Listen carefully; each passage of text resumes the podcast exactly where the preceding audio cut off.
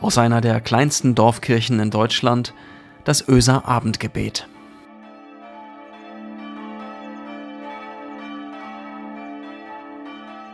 Guten Abend und herzlich willkommen zum Öser Abendgebet. Mein Name ist Michael Freitag-Parey.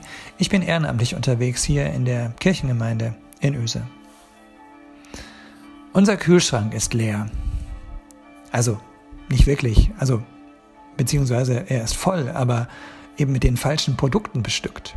Andere Kühlschränke sind mit viel mehr Dingen gefüllt, die wirklich lecker sind, sagt eine Person meiner Familienbande. Manchmal steht diese Person, also gefühlt minutenlang vor dem Kühlschrank und sucht etwas zu essen, nur um diesen dann enttäuscht zu schließen, weil sich nichts Schmackhaftes darin finden lässt. Und schon im nächsten Moment dann kritisiert dieses Familienmitglied den Wochenspeiseplan und die allgemeine Lebensmitteleinkaufspolitik unserer Familie. Puh. Also, wenn ich zurückblicke, nehme ich wahr, dass ich mich als Kind und Jugendlicher nie wirklich lange mit dem Inhalt des Kühlschrankes beschäftigt habe. Es war immer was da. Also, der Kühlschrank war immer gefüllt. Zeit meines Lebens. Und solange genug Käse darin zu finden ist, vielleicht sogar Väter, fand und finde ich keinen Grund, länger über den weiteren Inhalt des Kühlschrankes nachzudenken und den Speiseplan zu kritisieren. Allerdings bei längerem Überlegen finde ich tatsächlich in den entlegenen Winkeln meiner Erinnerungen zwei Erlebnisse, in denen der Kühlschrank eine Hauptrolle einnahm. Erlebnis 1. Während meine Frau mit der Person schwanger war, die heute oftmals unsere Kühlschranksituation für eher, na sagen wir, suboptimal hält, kam es, dass Sandra, also meine Frau, monierte, dass der Kühlschrank nach meinem Käse riechen würde. Ja, er würde sogar stinken, sagte sie. Das konnte ich natürlich nicht auf mir sitzen lassen, vor allem weil sie das mehrmals zu Beginn der Schwangerschaft erwähnte und dabei auch immer nicht wirklich glücklich aussah. In manchen Momenten trug sie ihren Vorwurf mit einer solchen Intensität vor, dass ich dachte, hoppla, unsere Ehe kommt hier und heute vor diesem Kühlschrank zu einem kalten Ende. Also putzte ich, was das Zeug hielt. Ich leerte den Kühlschrank, wischte ihn mit Essig aus und räumte wieder alles ein. Ich glaube, dass ich das innerhalb weniger Tage mehrmals wiederholte. Irgendwann verstummte der Vorwurf, der Kühlschrank würde stinken. Die Schwangerschaft ging ins Land. Die Familie wurde größer. Ein neuer, größerer Kühlschrank musste her. Erlebnis Nummer zwei. Sie führt mich zurück in meine frühen Teenagerjahre. In einen Zeitraum, in einem Zeitraum von mehreren Wochen fand sich in dieser Zeit immer eine Flasche Lebertran in unserem Kühlschrank. Mein Vater war mal wieder auf einem seiner zahlreichen Gesundheitstrips, dem wir wohl seinem Apothekerfreund zu verdanken haben. Während meine Mutter sich erfolgreich widersetzte, den Lebertran also zu trinken, mussten meine Schwester und ich diese ekelige, dickflüssige Masse morgens nach dem Frühstück herunterschlucken. Oder sollte ich sagen, herunterwürgen. Während mein Vater das Zeug verschlang, als wäre es ein Lieblingsgetränk, hatte ich gut damit zu tun, dass es bei mir nicht gleich wieder hochkam. Es wollte schlichtweg nicht herunter. Als es dann endlich geschluckt war, nahm das Unheil seinen weiteren Lauf. Bestimmt noch einen halben Tag lang, vielleicht auch länger. Jedes Mal, wenn ich aufstoßen musste, kam dieser Geschmack in mir hoch. Boah. Zudem roch ich in den ersten Stunden nach dem morgendlichen Schluck auch aus dem Mund.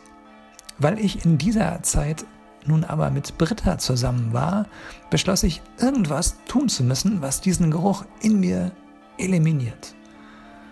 Auf dem Weg zum Busbahnhof lag damals die Bäckerei Petersen. Hier kaufte ich zwei Schokokussbrötchen für jeweils 50 Pfennig das Stück.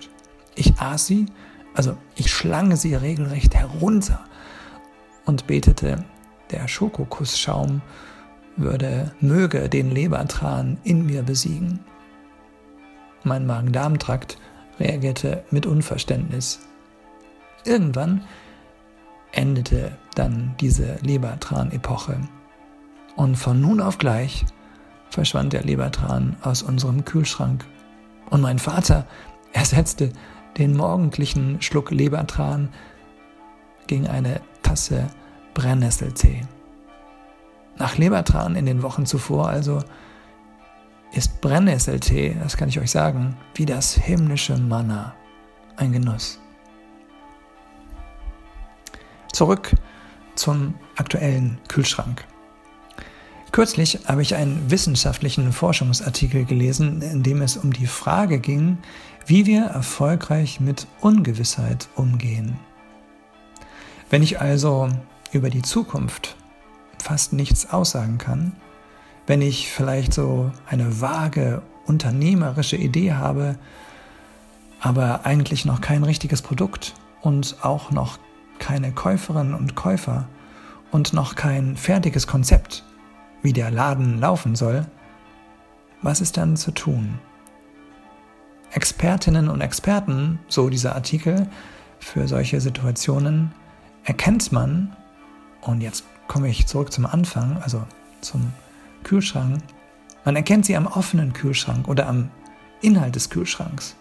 Die wahren Expertinnen und Experten fragen nicht etwa, was ihnen für das perfekte Dinner noch fehlt oder für den Hunger zwischendurch und schreiben dann sogleich einen Einkaufszettel und gehen einkaufen. Nein, machen sie nicht. Nein, andersherum. Sie fragen sich, was kann ich aus den vorhandenen Zutaten im Kühlschrank leckeres zubereiten? Und wen könnte ich, wenn das wieder möglich ist, na klar, einladen, um mit mir zu kochen und etwas für das gemeinsame Kochen mitzubringen? Also neue Zutaten, neue Ideen und so weiter. Jetzt mal ernsthaft, das finde ich klingt nach mehr, oder? Geradezu biblisch. Ich finde, das hat das Zeug für ein gutes Lebenskonzept. Kochen mit dem, was heute im Kühlschrank ist. Ich möchte lernen, zufrieden zu sein und kreativ zu werden, wenn ich das, was ich gerne hätte, also bei mir zum Beispiel der Käse, wenn ich das also im Kühlschrank nicht vorfinde. Ich will mich daran freuen, dass ich wissen darf, dass da jemand ist, der von sich sagt, er sei das Brot des Lebens. Ihr wisst schon, dieser Jesus. Und wenn aber nur Lebertran im Kühlschrank ist, also nach dem Evangelium von Freitag Parei vielleicht noch diese Lebensweisheit. Auf jeden Schluck Lebertran kommen mindestens zwei Schokokussbrötchen von Petersen.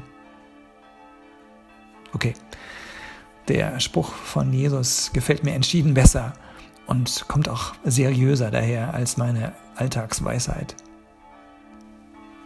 Jesus sagt, ich bin das Brot des Lebens. Wer zu mir kommt, wird niemals wieder hungrig sein. Und wer an mich glaubt, wird nie wieder Durst haben. Johannes 6, Vers 35. Was für eine Zusage. Lasst uns beten. All die Fülle ist in dir, o oh Gott. Du machst uns satt. Darauf vertraue ich und vertraue dir diejenigen an, die deine Fülle in diesen Tagen nur schwer oder gar nicht sehen, die hungrig sind nach dem Brot des Lebens und dem Wein des Lebens. Lasst mich euch den Segen zusprechen. Friede sei mit dir. Der das Brot teilte, geht an deiner Seite. Der den Kelch des Heils brachte, erlebt. Der die Herzen wandelt, liebt dich. Brot, das er verteilte, reicht für alle, also auch für dich. Er ist der Weinstock, ihr seid die Reben. Friede sei mit dir. Amen.